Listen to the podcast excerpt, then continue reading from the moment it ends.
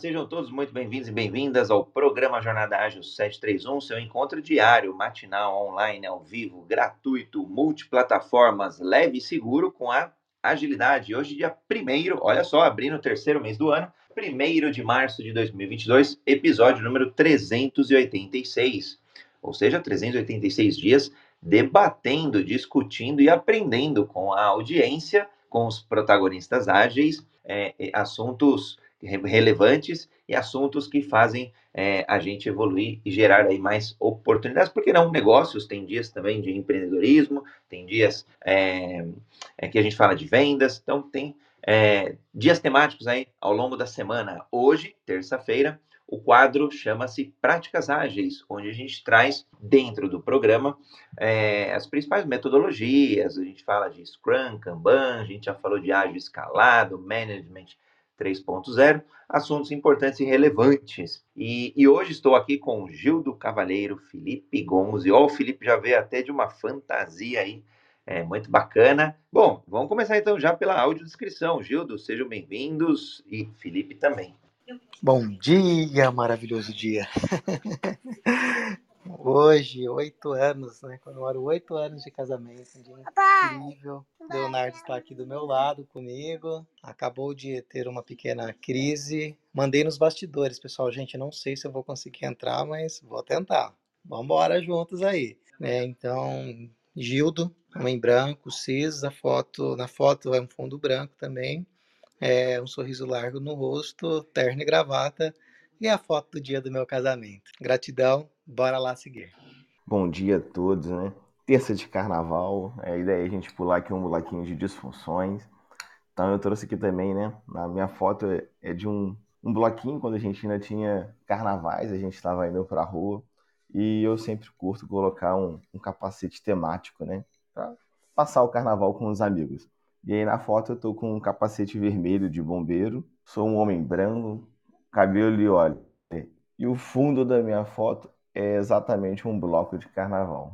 Ah, saudoso carnaval, que delícia! Poxa, eu, eu lembrei muito da minha infância, quando a gente ia assim para os bailes de carnaval, bailinhos ou festas ali é, na, nas comunidades ali onde, onde eu estava próximo, e depois também é, aqui em São Paulo, estando aí no, no carnaval do Anhembi, para mim foi um momento fantástico, histórico ali, de uma felicidade, uma energia muito grande e que de fato eu acredito que o povo, o povo, nós merecemos é, para descontrair, acho que é um momento tão mágico, uma criação do, do brasileiro, uma criação com orgulho aí é, do nosso país.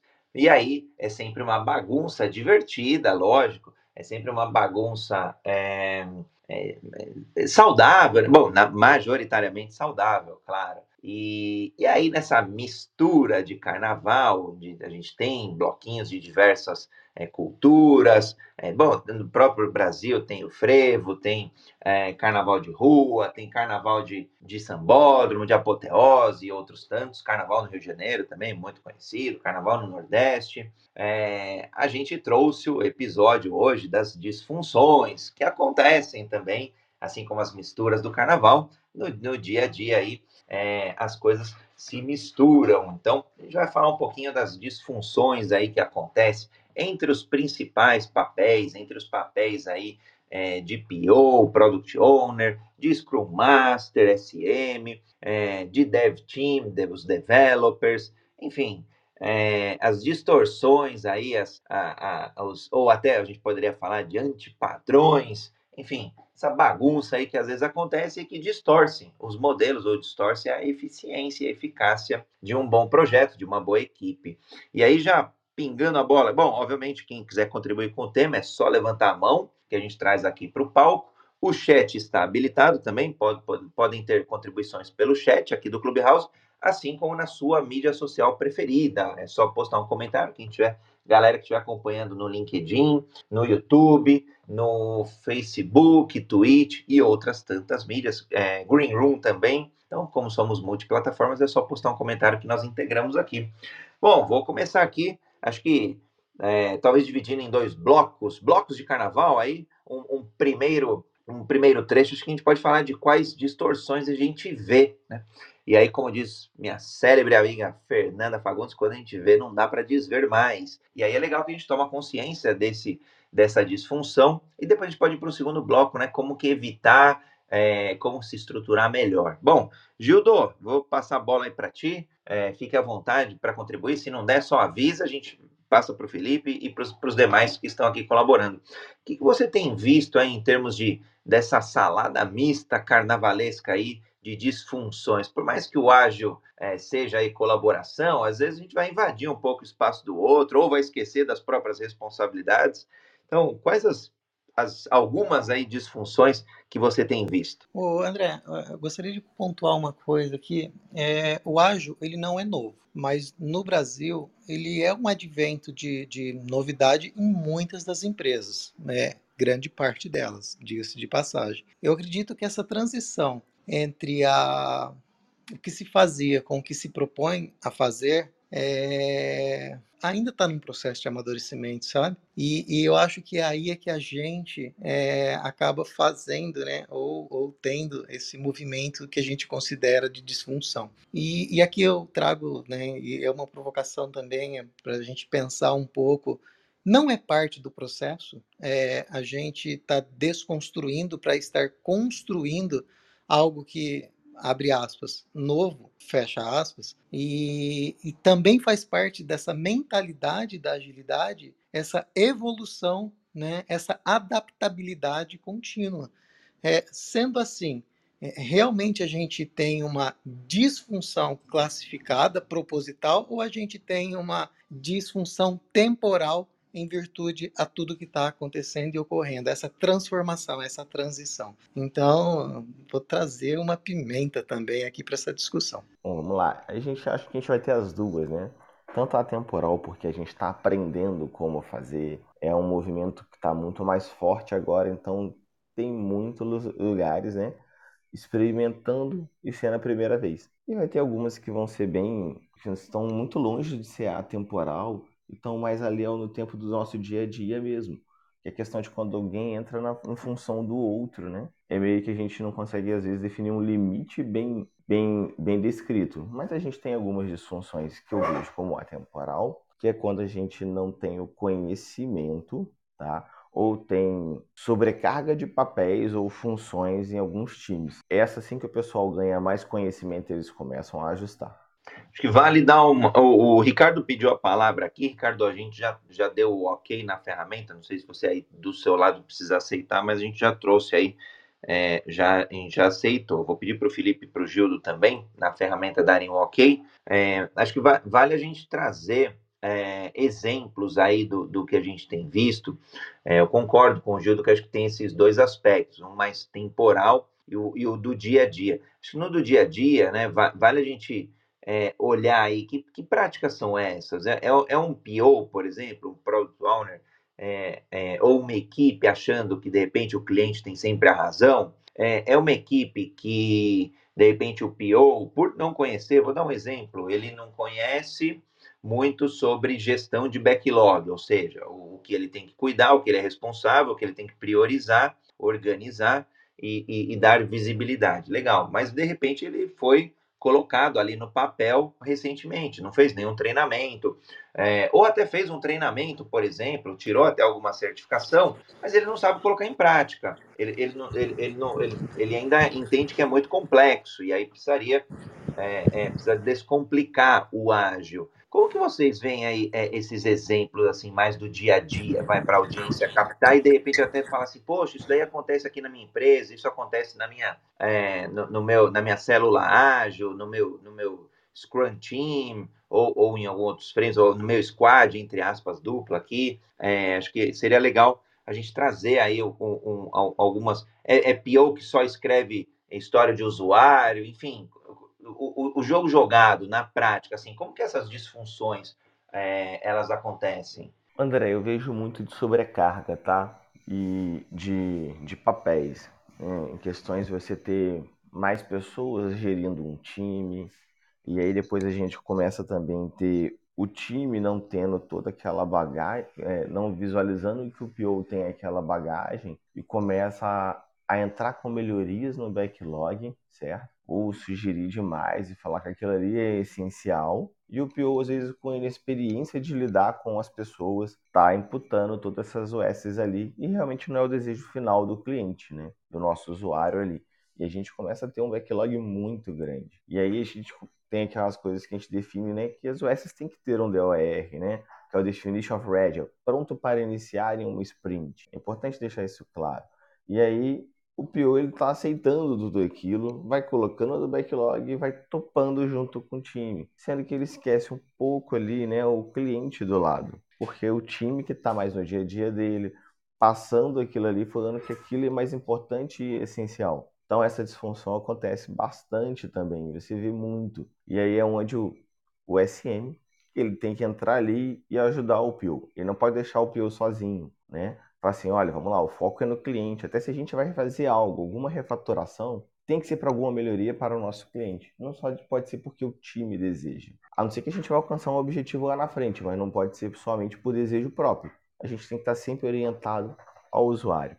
E aí, quando a gente escreve histórias de usuário, já está falando de onde tem que vir. A gente conversa sobre ter habilitadoras, que são histórias que vão permitir a gente desenvolver algo né, funcional, mas o foco final é no usuário. Então, o que, que ele precisa? O que, que a gente vai entregar para o nosso usuário? E isso que é o essencial. A gente tem muitos desejos conhecendo a ferramenta, do que, que seria importante, interessante, que seria um atrativo. Mas não é aquilo que o nosso cliente pediu. Então a gente tem que tomar muito esse cuidado para deixar isso acontecer. Não deixar acontecer. E se acontecer, vou brincar e provocar. Lógico, estamos aqui no carnaval, então dá para a gente brincar e jogar água um no outro aqui. dá para, se acontecer aí que a gente é, consiga aí com, com parcimônia, com, com transparência, com colaboração, é, identificar e ajustar, claro. O, o Felipe, você usou uma palavra que eu gosto, que é a refatoração. Me lembrou aí meus tempos de faculdade e que é o processo aí da gente modificar um sistema, um software, um código, é, melhorando a sua estrutura interna, mas sem alterar o seu comportamento externo, as suas funções. Então é otimizar. O que vale, o, o que vale até é, fazendo um paralelo com melhoria de processos, é, a gente modificar, ajustar, tornar mais eficiente os processos sem mudar o que os processos estão entregando. Então, é um termo muito usado aí no domínio de programação, no domínio de desenvolvimento de software. Refatoração, refactoring. Muito bacana. Ricardo, agora você subiu, seja muito bem-vindo ao programa Jornada Ágil 731, seu encontro diário e matinal com agilidade. Se quiser comentar quais disfunções que você tem visto, dos papéis ou disfunções dentro da agilidade, seja bem-vindo. Bom dia, André. Bom dia, bom dia, galera. Não, é, aqui foi, foi sem querer, André. Hoje, hoje tô de coadjuvante, tô só aprendendo e, e absorvendo aqui, tá? Fique à vontade, Ricardo, para contribuir. Pergunta: você vê alguma distorção é, no uso da agilidade? Você vê alguma é, prática indevida ou não recomendada? O que, que você tem visto aí? É, eu vou brincar que não, que não salta, que não brilha os olhos aí e aí a gente pode usar o Gildo aqui, o Felipe e eu para dar algumas contribuições. André, ainda estou, como eu disse, né, ainda estou em, em, processo, estou entrando, pesquisando muito, estudando bastante aí e tal. E na, na companhia ali não tem é, squad propriamente dito, de ágil e tal. Até agora andei verificando, tem umas equipes é, em outras regionais, né, no centro, no eixo Rio-São Paulo, na realidade. Rio-São Paulo tá, tá borbulhando ali, começaram a abrir é, é, vagas específicas. Mas vamos fazer, vamos falar o seguinte então. É, ao pé da letra, o ágil, é, não necessariamente metodologia ágil em TI e tal, vamos expandir para novos negócios, novas áreas, que é o que, que eu vejo. É, não, não, tenho visto isso aí, a questão de disfunção, mas eu tenho, o que eu posso, com essa demanda nova aí de, de de trabalho home office, acabou surgindo realmente algumas é, é, disfunções, por assim dizer. Por quê? Porque muitas equipes foram é, designadas para trabalhar de home office em casa e não estavam necessariamente prontas para fazê-lo, sobrecarregando várias outras por não confiar na entrega do resultado, entende? Porque você espera a entrega de um resultado de uma pessoa é, você imagina ou você visualiza que ela não está 100% preparada para entregar, e aí como não tem a, a, a confiabilidade de deixar o tempo passar, você acaba por fazer essa demanda, né? Ou seja, uma disfunção ou passando para uma outra pessoa que você tem certeza que vai entregar. Então tem muito isso, essa questão dessa, dessa pandemia que trouxe aí é, esse monte de gente para trabalhar de home office do, da, da, da noite para o dia, né? Eu acho que mais ou menos isso aí. Tem um ponto interessante aí, que isso aí não acontece nem só no home office, né, Ricardo? Acontece também quando a gente tem times novos ou pessoas novas e a gente tem aquela visão, vamos dizer, um pouco mais curta, né? De não confiar nas pessoas e onde a gente precisa trabalhar o time para que um confie no outro. Porque o ponto é, vou pedir ajuda, aí eu peço só para a pessoa que é mais expert. Ou vou pedir alguma coisa que eu preciso que seja feito muito bem feito, a gente não pode falhar naquele momento. Aí você pede para quem mais conhece do tema. Sendo que aquela pessoa está mega enrolada. Ou às vezes não é nem um, uma função dela fazer aquilo. Você pode pedir para qualquer outra pessoa do time validar aquilo, conferir e tudo mais. E a questão da gente ter que ensinar também. Aí começa a nascer algumas disfunções que a gente começa a entregar, vamos dizer, tarefas, né, ou ações para outras pessoas e a gente fica sempre com as figurinhas que são sempre as mesmas, né? Isso a gente tem que evitar, porque a gente trabalha num time, é questão de confiar. Se a gente está junto com o time, confia nele, a gente não tem por que ficar conferindo. O que a gente tem que fazer é ajudar e ensinar. É muito ruim ficar tendo retrabalho. E isso vai gerando o quê? Maior gasto de tempo nosso. E hoje em dia, a gente vem tendo, né? Naturalmente, menos tempo para fazer as coisas. Então, acho que é importante, toda vez que a gente está num time, está com um grupo de pessoas trabalhando junto, é confiar nelas e se elas falaram que vão fazer, eu particularmente adoto muito isso, é confiar. É, é, é, o meu time, né? É a minha equipe de trabalho. O tanto que eles confiam em mim para sugerir itens de melhoria, propor processos. E aí não sou eu que falo assim, vai ser esse processo. É propor mesmo. Pessoal, já vamos pensar em fazer algo diferente e tal. Eles vão confiar que assim, o Felipe tem uma experiência, já viu aquilo ali, e ele quer experimentar ou faz sentido nós experimentarmos, né? Não, não é trazendo impondo, isso que fica interessante. Então, igual eles falam para mim, olha, Felipe, eu vou precisar gastar mais um tempo para corrigir isso aqui ou fazer este item aqui para entrega, para a gente não ter um problema lá na frente e tudo mais. Eu, particularmente, sendo muito claro, eu não vou sentar ali, vou conferir o porquê que ele está fazendo, se aquilo é real. Eu confio no meu time. O máximo que você vai fazer é levantar questões com eles assim: precisa ser agora? Qual o impacto que isso vai me gerar? E aí a gente vai entendendo, somente para ser transparente também com a nossa gestão. A gente ser também transparente, vamos, como a gente está falando aqui dos papéis de Scrum, com o PO. Olha, PO, vai acontecer da gente precisar de talvez mais um dia para aquele item ali, pode ser que a gente não dê para entregar agora, e a gente poder também trabalhar junto com o time e expor os problemas e ser transparente nesse momento. E a questão não é parar para refazer ou ter retrabalho, a gente precisa trabalhar mesmo como a gente fala de fazer um exercício de team building, é para isso, é que as pessoas comecem a confiar, as pessoas possam pedir ajuda de forma tranquila umas a outra dentro da equipe e poder também expor esses problemas de forma tranquila e suave, para que a gente evite tudo isso. O que você me fez lembrar Filipão, é o PO, às vezes eu gosto de fazer algumas associações, eu tinha visto uma outro dia que eu achei fantástica, que é o PO, Mestre dos Magos. Para quem não, não lembra, mestre, é, Caverna do Dragão era um desenho onde diversos personagens é, eles estavam em um mundo ali fictício e,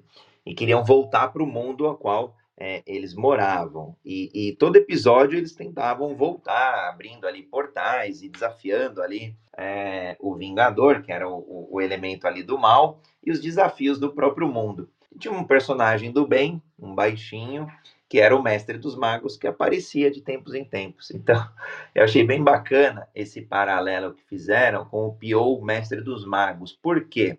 Porque ele aparece na planning, na sprint planning, que é uma cerimônia de, de planejamento ali do próximo ciclo, ou seja, o que vai é, o que vai ser entregue no, no, próximo período, seja de uma semana, duas semanas, um mês, na próxima sprint. E aí, é, o que acontece? Ele aparece na planning, depois ele some, igualzinho o Mestre dos Magos. E aí o que acontece? Esse PO, ele fica sem saber o que acontece com o time, porque muitas vezes, é, principalmente quando era presencial, que eu gosto muito, eram os times ali unidos no mesmo local de trabalho, porque se um, um, um, um designer, um programador, é, alguém responsável pela interface é, de usuário, né, user experience, tem alguma dúvida, vai lá até o PO, pergunta, e, ou, ou já mostra ali um teste, um mockup, o que for, e, e a dúvida já é, é para mim, a agilidade na resolução das dúvidas, né, e, e, e do caminhar diariamente. Então, é, ele fica, e aí esse, esse pre, elemento presencial, agora no remoto, ele, torna, ele se torna um pouquinho menos é, síncrono, né? Às vezes vai acontecer de forma assíncrona, ah, vou marcar uma reunião, não, não é tão grande, manda um WhatsApp, manda um, um, um Teams, manda aqui é, alguma ferramenta colaborativa, mando a dúvida e vou, e vou, aguardar, não vou aguardar tanto, mas vou esperar um pouco mais, diferente de ir até é, onde a pessoa estava. E aí, esse PO, o mestre dos magos, ele fica sem saber o que está acontecendo com o time. E ele, e ele, é parte do time, ele não é um elemento apartado. Então, ele fica, ele fica míope sem saber é, os desafios que o time está passando, ele fica indisponível por tirar dúvidas, é, e aí depois ele vai aparecer só lá no final do ciclo, lá na review, é, para sacanear ainda, né? para falar que não foi o que ele pediu, é, para falar que ele estava à disposição, ninguém procurou ele, e aí por aí vai. Então, é, me fez lembrar muito aí, Filipão, o, esse Pio aí, é, mestre dos magos. E aí, por falar em, em, em, distorções, né? Tem o Pio César ali também, que é aquele camarada mais de comportamento imperial, olhando ali, né? É, de, de uma forma superior, cada parte entrega ali numa, numa review, por exemplo, no sprint review, que é a cerimônia, é, que a gente re, revisa né, o, o que está sendo entregue ali, o que está sendo construído e gera mais itens de valor. Então, ele fica olhando no detalhe e aí faz aquela, aquele símbolo né, de César mesmo: ó, isso foi aprovado, isso não foi aprovado, isso foi reprovado. Então, ele está mais ali para exercer um, entre aspas, um poder de um poder romano ali do Império Romano do que de fato para contribuir. Né? E a review não é essa reunião só, é, é, não é avaliação puramente, né? mas sim colher ali feedbacks dos clientes que estejam na review, das partes interessadas, dos stakeholders que estejam na review, para gerar esse, novos itens né, de, de valor, para alimentar também o backlog, né? para não deixar, é, para não levar só comida aos leões, mas sim para alimentar o backlog ali é, do, do, do produto ou do serviço a ser desenvolvido, né? Quiser complementar, Filipão? Ah, vamos lá, né? Tem dois itens que eu vejo aqui que vale a pena a gente conversar. Sobre dar essa aprovação na entrega ou recusar a entrega, que é o ato de fazer, executar o sign-off, né? Um, uma dica que eu falo e que eu faço é, não, não espera review para fazer isso. A gente não precisa ser surpreendido no momento de apresentar o produto, né? A gente tem que estar sempre em contato constante com o PO. Ele não pode ser o mestre dos magos ou o César que é tipo assim, é só dessa forma que eu vou aceitar a OS está ali. Né? Dentro do Scrum, a gente se compromete a fazer as entregas que a gente, é, vamos dizer assim, escolheu na planning, junto com ele, seguindo a priorização. A gente se comprometeu em entregar tudo, só que o nosso compromisso é em dar o máximo de chegar ali. A gente se apoiou em métricas para falar o que, que ia caber no nosso sprint, né? no nosso time box de 15 dias ali, para poder construir. Agora, nada impede né, que a gente chegue ao PO e negocie aquela entrega. Até porque às vezes a gente fez todo o refinamento, conhece o que tem que ser entregue, mas achou algum problema, ou é muito mais complexo do que a gente imaginou. A gente não vai abrir mão logo de cara, a gente vai dar o máximo de si, o máximo do time para aquilo. Comprometimento. Só que tem algum momento que a gente pode negociar aqueles problemas e com o PO, às vezes reduzir o tamanho daquela OS ou postergá-la para um próximo momento. O PO está ali para ajudar, como o André disse, é membro do time, então ele está ali para fazer parte. E a gente pode falar assim, olha, essa OS tem um problema da tecnologia que a gente tem que esperar, vamos dizer, o fulano, né, chegar nesse momento, a gente não consegue paralisar, ou está tendo um problema nesse componente aqui, a gente já abriu um suporte com um parceiro, a gente está esperando ele corrigir, né? Esse componente para a gente poder continuar. É negociação, é transparência. E o PO está ali para isso, para ajudar a gente a alcançar o objetivo, né? O objetivo do produto, o objetivo da empresa e alcançar o sucesso. Então ele não pode estar, tá, né? Desaparecer ali ao longo desse sprint, ele tem que estar tá no nosso dia a dia. E a gente vai estar tá sempre se apoiando em métricas para falar com ele qual é o nosso nível de comprometimento para sair do achismo. A gente tem métricas para ajudar. E aí a gente já puxa o cancho, né? Que é assim, quem que só olha métricas nesse mundo todo aí, né? Para um time fazer o seu comprometimento, não. É o SM, é só o time, é o PO. O que você acha aí, André, Gildo, Ricardo? Boas, boas provocações. O que, aliás, eu estava ouvindo você falar, Filipão, ou Gonzi, né? Acho que eu, eu gosto de chamar de Gonzi. É, é, é, muito. O, o que a gente acaba discutindo aqui é muito do que muitos treinamentos ou, ou, ou até processos de preparação de certificação acabam não abordando, que é o dia a dia mesmo, né? É, porque às vezes a gente pega um, um, um conhecimento, um conteúdo, uma formação, e, e, e, óbvio, são importantes, são oportunas, ah, mas a, a hora que vai para a realidade, a gente começa a ver é, um Scrum Master ali é, que, que só, só ele quer olhar métrica, ou ele quer monopolizar, por exemplo, é, e, e, deixa de lado o, o aspecto que, para mim, é a mentalidade ágil, né, a construção de uma cultura ágil, é a colaboração. Porque não precisa é, ser somente ele, né? Nada impede, de repente, eu lembro, a gente estava implantando é, as células ágeis em um banco lá fora na República Dominicana, a gente deixava super aberto, utilizava o Gira ali e, e todos do time viam as métricas. Porque se alguém do time, por exemplo, acessasse lá a ferramenta Gira, que é uma das ferramentas conhecidas, não é a única, mas é uma das bem, da, das bem utilizadas aí nesse universo de desenvolvimento de software. É, se, se, de repente o, a Miriam aqui, ou a Vera, acessassem lá a ferramenta e, e tirassem conclusões dos relatórios, das métricas, é, gerassem insights interessantes para serem discutidos com o Scrum Master, para serem discutidos, por exemplo, com o próprio Product Owner, é, a, a, gente exponencializa o conhecimento. E aí eu vejo esse, esses times aí, né, eu vou colocar como times ágeis, perdendo essa capacidade de colaboração, é, vedando muitas vezes. Acho que sim, tem que ter um responsável, né? É, porque senão é, cachorro aí também com vários donos acaba morrendo de fome, mas que seja ali definido um, alguém que olhe minimamente, de tempos em tempos, é, para avaliar, para fazer o quê? O, o, o, o Kanban muitas vezes fala que é a melhoria do sistema, né? Melhorar o sistema, melhorar as pessoas, e isso aí, obviamente, vai refletir em melhor qualidade, melhor produtividade e por aí vai. Agora, vedar, né, é, impedir que outras pessoas acessem métricas, para mim vai contra um dos próprios pilares do Scrum, por exemplo, que é transparência. É, no manifesto ágil do RH também aparece esse elemento, né? É, transparência mais do que sigilo.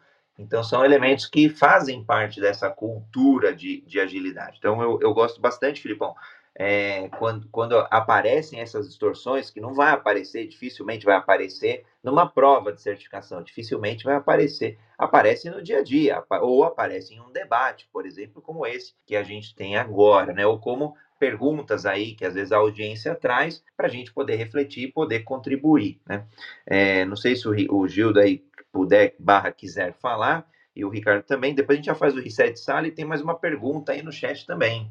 É, eu queria só contribuir que na realidade aqui, é, alguns já sabem, né, que eu estou em processo de, de transição, ok? Então, com muito estudo e aprendendo muito com vocês aqui e algumas vivências de, do dia a dia. É, tudo que, que eu, eu venho conversando e venho ouvindo e aprendendo aqui vocês, para mim hoje nada mais é, é, soa como estranho, né? Conheço o papel do, do PO, do Scrum Master, do coach e tal. Então, para mim, já está tudo muito. É, não vou dizer que está 100% claro, porque eu com certeza tem muito a aprender ainda, assim como o André aprende diariamente, mesmo depois de tanto tempo. Eu também estou aprendendo. Então, para mim, tudo é, é, tá muito claro. A questão dos papéis, dos termos, do que está sendo discutido hoje. Mas o que, que eu faço hoje? Hoje eu realmente trabalho numa empresa é, tradicional, método tradicional, e assim ela permanece. Muito difícil introduzir isso de cara. Ah, tem alguns setores, algumas áreas que já estão mais avançados, beleza. Mas tudo que eu pego aqui, tudo que eu, que eu avalio e tudo que eu participo, eu tento virar ele, virar essa chave e tento aproveitar e, e trabalhar ele no meu mundo hoje, naquilo que eu vivo, na empresa tradicional hoje. Então, tudo que você, está comentando, discutindo, conversando, eu estou aqui é, mirabolando na minha cabeça como é que eu posso virar, como é que eu posso transformar isso em cultura ágil. Então, estou transformando isso em ágil. Porque, para mim, hoje, não tem a função de PO. Não existe PO na, no, meio, no meu meio de profissional dia a dia. Então, eu tento virar, na realidade, o papel dele, a função dele, para aquilo que está acontecendo diariamente comigo, nas decisões tomadas, nas, na, nas repassagens de, de, de, de, de, de objetivos tal. Então, tudo isso aí eu venho migrando, venho mudando, né? Transformando para que eu trabalhe hoje de uma maneira muito mais ágil, mesmo sendo na metodologia ágil. A intenção realmente é fazer uma migração, possivelmente uma transição de carreira, sair de a companhia para uma outra. Mas, é, então eu estou, na realidade, massificando tudo isso. Então, eu é, só queria deixar claro para você justamente isso aí. É tudo que está sendo discutido, ele é muito claro, muito fácil para quem está realmente vivendo na área. Agora, para mim, hoje, ele é realmente, tem que transformar isso para minha realidade. Bacana, Ricardo, é, na tua primeira frase, é, na tua primeira fala, eu esqueci de comentar, mas agora, na, agora eu, eu lembrei, eu, eu coloquei um link. Deixei um link aqui no, no Clubhouse, é, pra, de, de, uma empresa que é a Pitang Haiti, que é do, do querido amigo e, e, sócio também do Instituto Êxito, Claudinho de Castro. É, é uma empresa que no Nordeste tem ganho aí uma relevância muito grande, tem crescido exponencialmente, já com sede em São é, colocando é, outros, é, outros escritórios já vindo aqui para São Paulo, inclusive. Então, é uma empresa Great Place to Work e vale a pena acompanhar aí as vagas, né? É, de novo, não ganho nada para fazer isso aí. O intuito é, é literalmente ajudar a comunidade é, de, de, agilistas ou não agilistas, tanto faz, e que esteja aí em transição de carreira e que esteja buscando conhecimento ou buscando a prática, muitas vezes, o jogo jogado, é, para poder e, aí é, buscar novas ou melhores oportunidades. Essa é uma só que me veio rapidamente aqui, mas quem precisar aí pode escrever para qualquer um dos moderadores e curadores do Jornada Ágil 731 porque no final do dia a gente quer gerar sim mais oportunidades para cada um de vocês. Bora para o Reset Sala, estamos aqui no Jornada Ágil 731, seu encontro diário e matinal com agilidade. Hoje é 1 de março de 2022, episódio número 386. É, presença aqui ilustre de Y Cabral também, parceiraço do Pipoca, do podcast Pipoca Ágil. Bom, queria comentar aqui que hoje estamos falando sobre disso no, no dia do carnaval. Meus parabéns a todos vocês, protagonistas ágeis aí é, do samba ágil, do samba jogado, da agilidade, do jogo jogado. E é, falando hoje o tema do carnaval, falamos das disfunções, distorções, antipadrões e tudo o que acontece aí. É, não vou dizer de ruim, porque no final do dia, para mim, é tudo, tudo se reverte e converte em aprendizado. Então, são distorções aí que muitas vezes a gente acaba encontrando no dia a dia, é, seja porque uma pessoa ou um líder ou uma empresa ainda não tem todo o domínio, às vezes não tem capacidade, né mesmo? É, capacity ali de, de pessoas, tá, é, tem que fazer muita coisa, sobrecarrega, o, o próprio Felipe trouxe muito isso. Já trouxemos alguns antipadrões, alguns, é, algumas distorções, e tem uma pergunta aqui agora que eu vou ler no segundo, no segundo trecho do programa, que é a pergunta do GB. Eu acho difícil trabalhar com prestadores que usam uma fração do tempo no projeto. Como vocês, que já passaram por isso, conseguiriam gerar resultados acima do esperado com grande dependência de prestadores na equipe? Eu vou pôr a bola em campo e depois Gildo aí, Felipe e Ricardo vão complementando. Quem tiver no chat, aliás, do Clubhouse ou das outras mídias sociais também quiserem contribuir é, com o GB, sejam todos aí muito bem-vindos também. Aliás, do Glauber Banwart ou Banhart. Depois você me fala aí se eu errei ou não. É, acho que um, um primeiro ponto é gerar resultados acima do esperado. Eu, eu gosto, mas a gente tem que tomar cuidado de não criar o, o seguinte vício de toda hora entregar é, o over delivery. Isso é bom. Mas se a gente constrói essa cultura, significa que a todo momento a gente quer superar expectativas. E aí é como se a gente fixasse, né, criasse na mente, né, é, tem estudado muito aí neurociência, então, como se a gente tivesse criado no nosso subconsciente que é obrigatório superar expectativas. E não, em uma relação, em um negócio, em um contrato, em um SLA, o que a gente quer é só cumpri-lo. Esse é o primeiro. É, essa é uma desconstrução que eu já queria fazer na pergunta. É, a gente só tem que entregar, é, a gente tem que entregar o que foi acordado, ponto. Obviamente, se superar um pouquinho mais é legal. E, e, a gente vê muito isso, né? Bom, a gente acaba fazendo muito isso no programa também, onde a gente aumenta aí as, as ou a gente se provoca muito né, em aumentar as contribuições. Mas acho que tem que entregar o acordado, tá? Então, gerar resultados conforme esperado. Agora, os resultados que você está trazendo aqui em tela, eles dependem de prestadores, de fornecedores. É, vou, vou, vou, falar de dois episódios. Um era até nesse episódio aí lá no exterior. A gente tinha um time de desenvolvedores, eram dois desenvolvedores em, de, em uma célula, tá? Em uma célula das seis que a gente tinha lá naquele momento, a gente tinha dois, dois desenvolvedores indianos. Então, nas dailies, nas reuniões diárias, eles estavam presentes lá no time, então eles faziam parte. Qual foi a grande sacada? No início do projeto não era assim. E a gente percebeu que estava dando problema, justamente por eles serem mais um modelo de vendas, mais time shares, né, mais, mais temporal, mais tempo fracionado. E daí que a gente começou a, a, desenvolver junto com o fornecedor de lá, eu não me lembro agora de cabeça o nome do fornecedor, mas eu lembro do o, o nome e os rostos ali dos dois indianos. A gente é, começou a envolvê-los nas dailies para que eles tivessem, o que obviamente isso tinha uma parte ali, mas por 15, 20 minutos é, do dia estava dentro dessa fração de, do, do tempo, e o restante do tempo eles conseguiam desenvolver, porque eles tinham já um, um maior termômetro, um maior conhecimento dos desafios, do, da direção que, que, aquela, que aquela célula ágil estava trilhando. Então, isso facilitava, que para mim se traduz muito em quê? Em dar transparência, em comunicar, em colaborar, para que aquele fornecedor, para que aquele prestador, ele seja parte integrante do projeto e não simplesmente encarado como um prestador.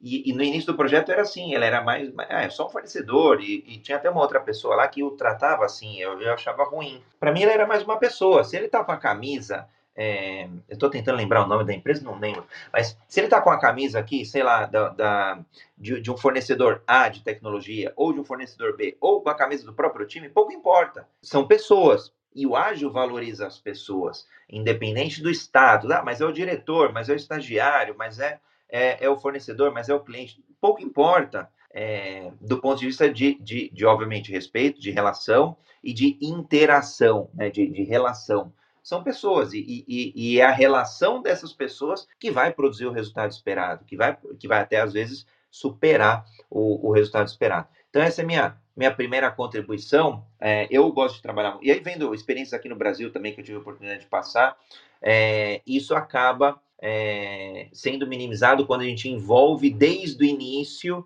envolve o máximo possível, e aí o máximo não é todas as 8 horas do dia, todas as 10 horas do dia, mas sim nos pontos ali cirúrgicos, mas criando esse, é, é, esse, esse, sentimento de pertencimento. Tanto que quando eu fui consultor, tinham empresas que eu era tratado extremamente bem, como se fosse é, é, parte do cliente mesmo ao qual eu estava, porque já vivenciava a cultura do cliente, já vivenciava a cultura das pessoas naquele projeto. E é muito gratificante, você acaba de fato produzindo resultados é, esperados e muitas vezes, né, até na maioria das vezes, acima do esperado. Mas bora lá, bora contribuir aí, Gildo, Felipe também, Ricardo, ou quem estiver no chat, fiquem à vontade. Trazer todos para dentro do jogo, né? Eu acho que se a gente não consegue é, tangibilizar né, é, o, o que a gente quer, né, da forma como a gente quer, como é que as pessoas também vão fazer com que isso aconteça, né? Então, o ponto talvez seja realmente esse, André, trazer aí todos para dentro do jogo. É, qual a sua percepção, André? É, acho que o ponto é esse, tá? É, é trazer todo mundo mesmo. E aí eu vou trazer, uma verdade, uma parte que, que eu aprendi com o tempo, né? Eu sempre, no passado, aí, eu fazia muitas horas é, extras, sempre trabalhando em projetos, vamos dizer assim, um, bem difíceis e tal, eu sempre fazia muita hora, para manter a entrega, qualidade e tudo mais. Aí um belo dia um gestor me ensinou o seguinte, olha, começa a adequar o seu dia ao horário normal, porque é um dia que você resolver, né? E também se organize melhor.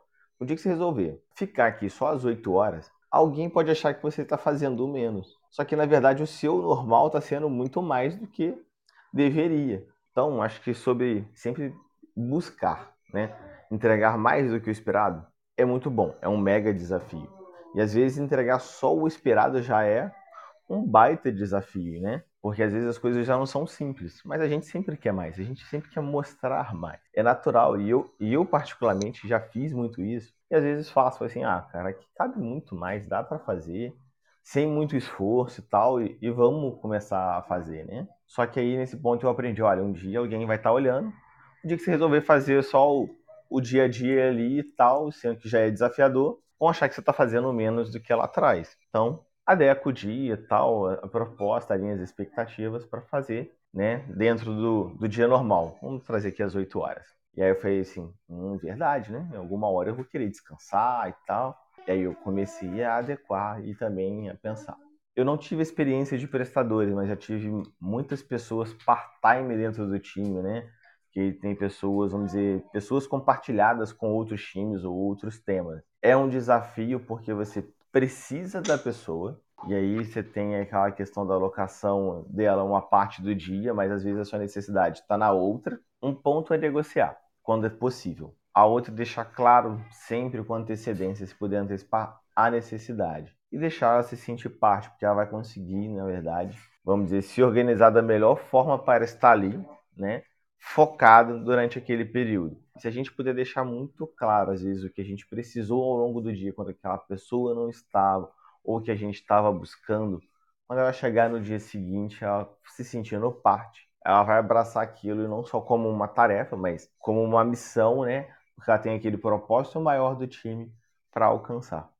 Ô Filipão, você trouxe um ponto legal, é, relembrou minha, minha passagem é, num grande banco privado laranja aqui no Brasil que a gente tinha muito projeto corporativo e precisava de, de pessoas é, que, que estavam alocadas no dia a dia. Então, falando minimamente rapidamente de ambidestria organizacional, é, as pessoas estavam nos times já entregando o que elas precisavam entregar. Era o, o BAU, né, o BAU, o, o Run the Bank, é, o rodar o banco. E a gente precisava, do ponto de vista de projetos ou seja, o build the bank, né, construir o banco, construir o futuro, é, precisava de, de, do conhecimento dessas pessoas. Então, precisava envolvê-las em algumas reuniões, em, ou às vezes de forma mais é, profunda, em alguns levantamentos, para que os projetos ali eram, eram uma, uma iniciativa complexa, tinha mais de 160 projetos dentro dessa iniciativa é, que, eu, que eu liderava. Então, para mim, foi, foi de um crescimento fantástico ali dentro da instituição. Mas não, não foi fácil, porque quando a gente fala de 160 projetos, óbvio, dá para olhar o detalhe de todos? Não, não dá, humanamente impossível.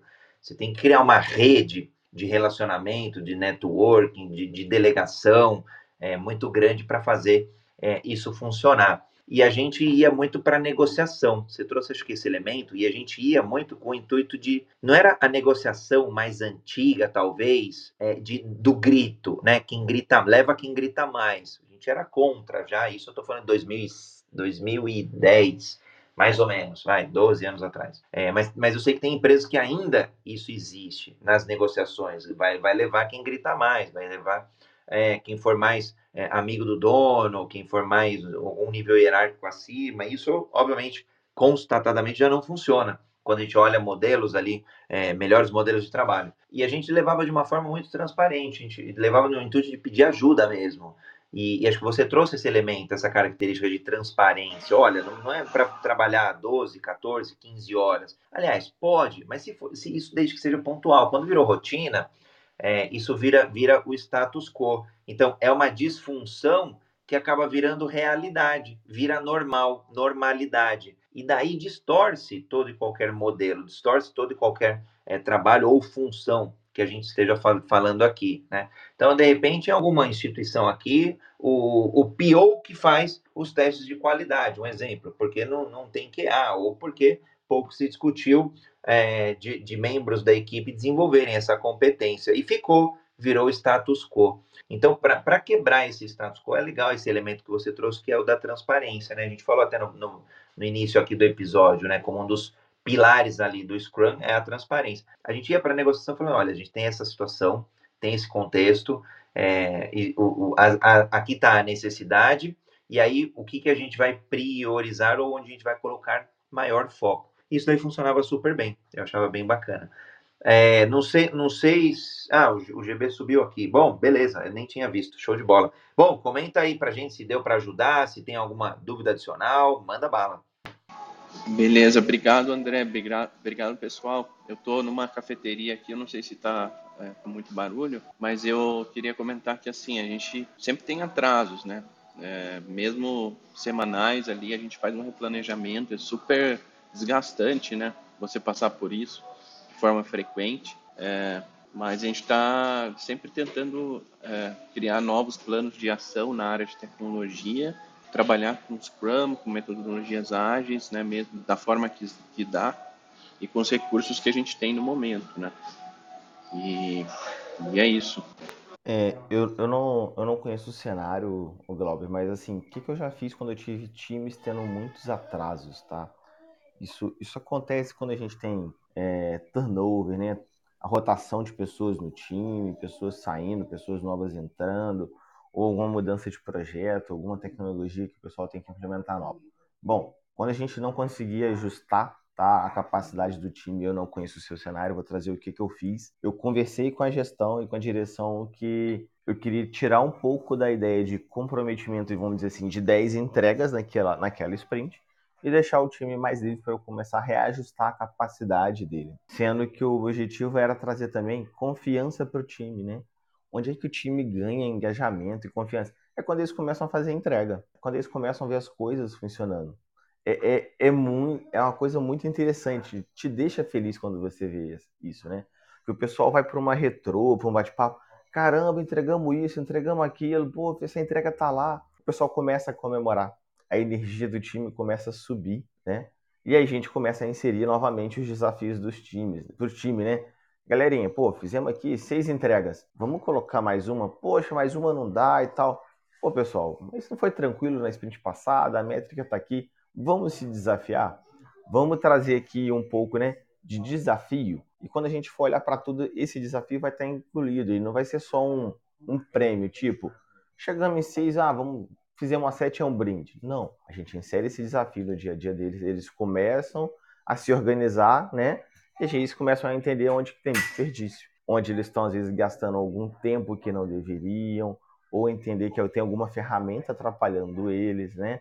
Ou excessos de reuniões. E a gente tem um mar de itens aí para contar nos nossos desperdícios no nosso dia a dia. Então eu fui inserindo, tá? Pequenininhos, e o time volta aquela velocidade que a gente brinca que é a velocidade de cruzeiro, né? A galera tá ali voando, entregando 7, 8, 9, 10 itens. Isso e Pessoal, muito importante deixar claro aqui: quantidade de itens não quer dizer que teve uma quantidade de valor imensa e todos os times têm que entregar 10 itens.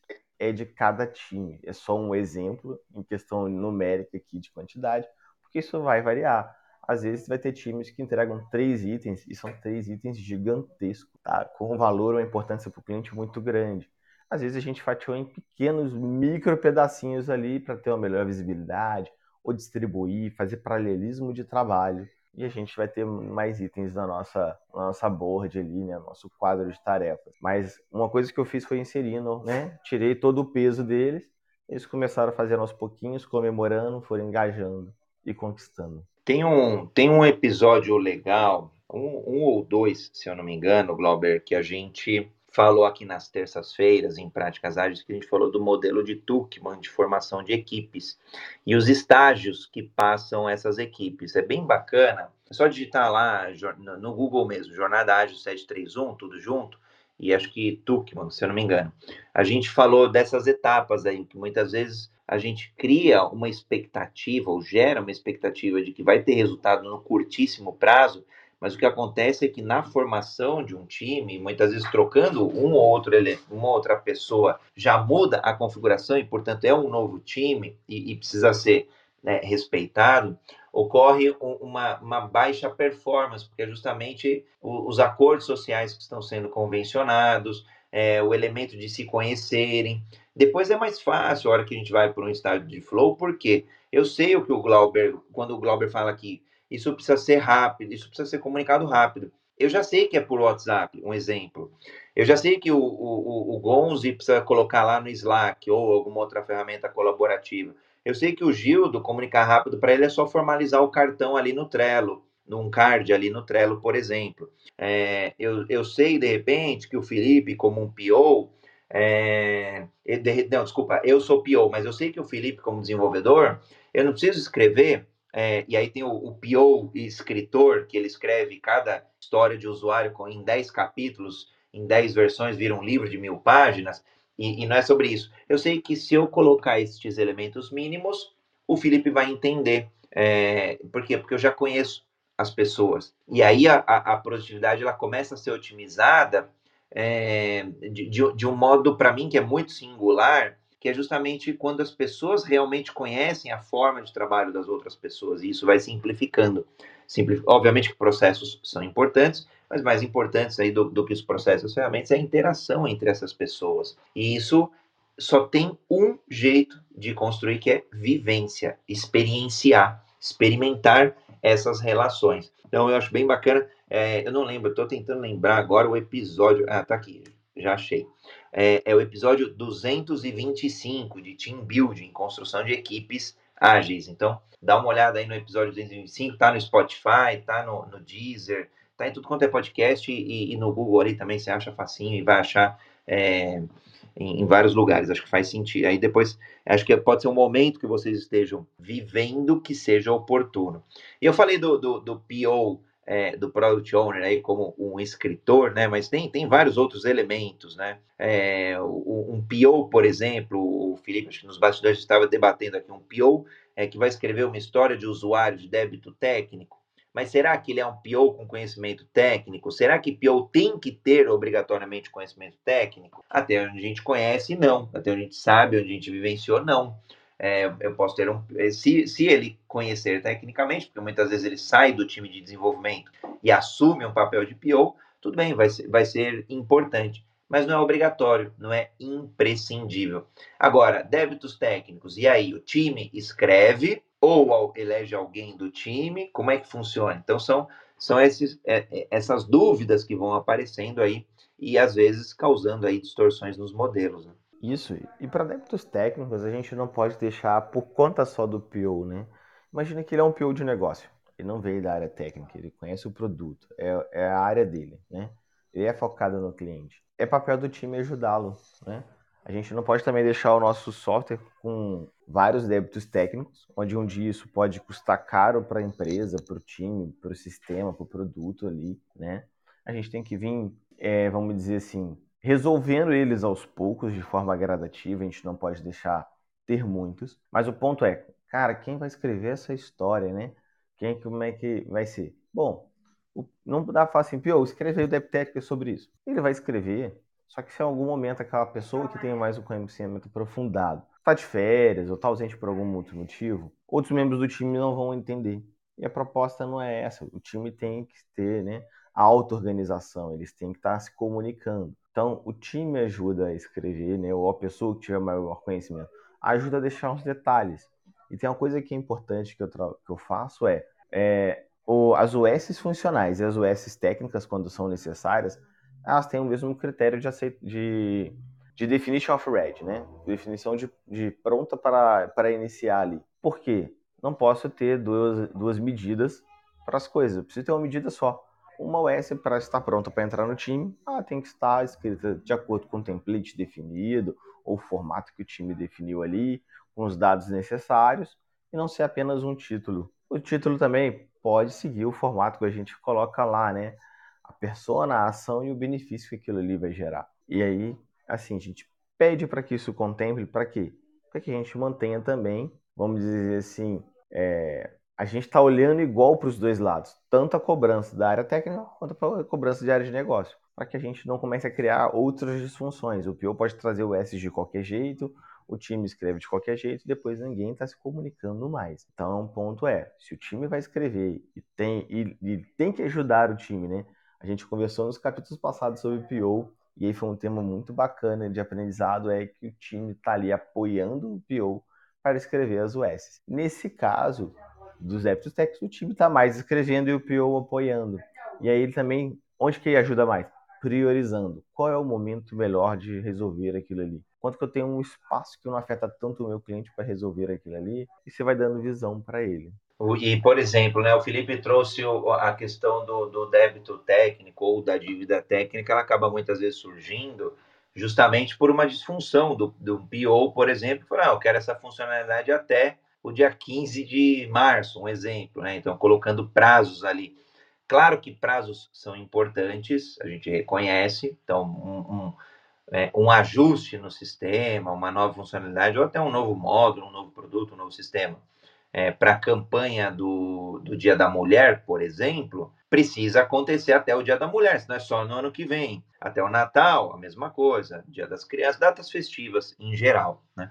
Agora, em termos de funcionalidade, é, é, complicado quando o PO fala: olha, esta história de usuário, essa US, precisa estar pronta até tal data. E aí o que acontece? Muitas vezes os times Olha como ele às vezes está dando um tiro no próprio pé. Os times vão, dos times de desenvolvimento, vão buscar um caminho mais factível para se cumprir puramente a data.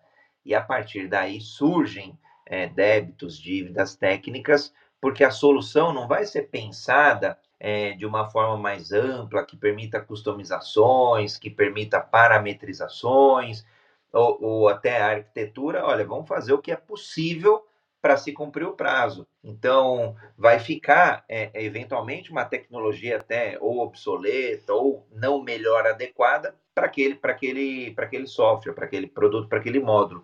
Então, precisa tomar cuidado mesmo com esse, com o PO aí, é, é, é, ditador, né, um PO mais ditador, por exemplo, é, se ele não entender esses elementos. Então, por isso que é interessante todos esses conceitos, para que ele também entenda e possa é, aprimorar o seu, o seu pedido, né? E não seja aí um, um backlog é, do tamanho de uma planilha com milhares de itens, né? Que aí é o outro contraponto, né?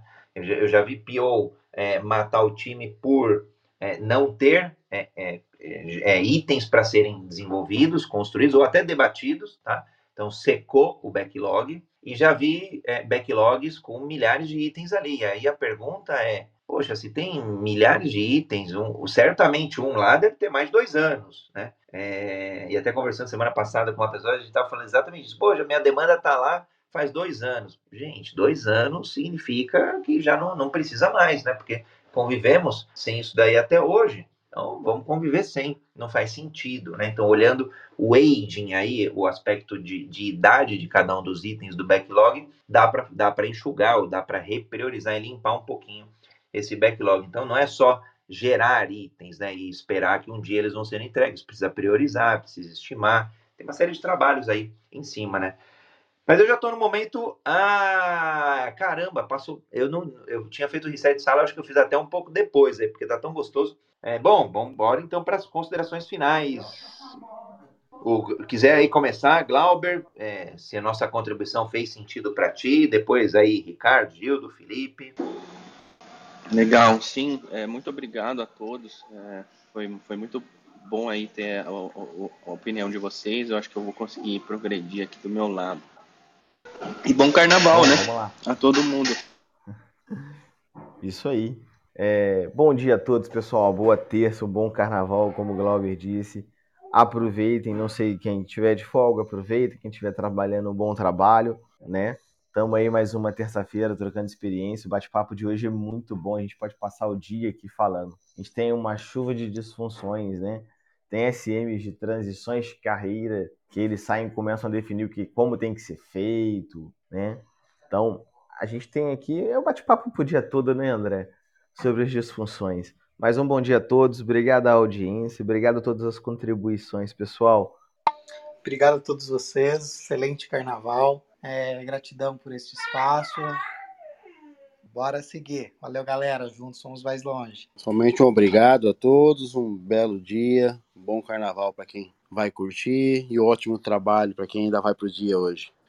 Eu vou agradecer, eu vou, eu vou colocar aqui uma sacanagem mesmo que a gente vai fazer sobre o Safe. E porque a gente vai fazer um episódio sobre ele. A gente já fez vários aqui sobre o Safe e e tem é, sempre esse dilema, né? O quanto que o safe age ou não.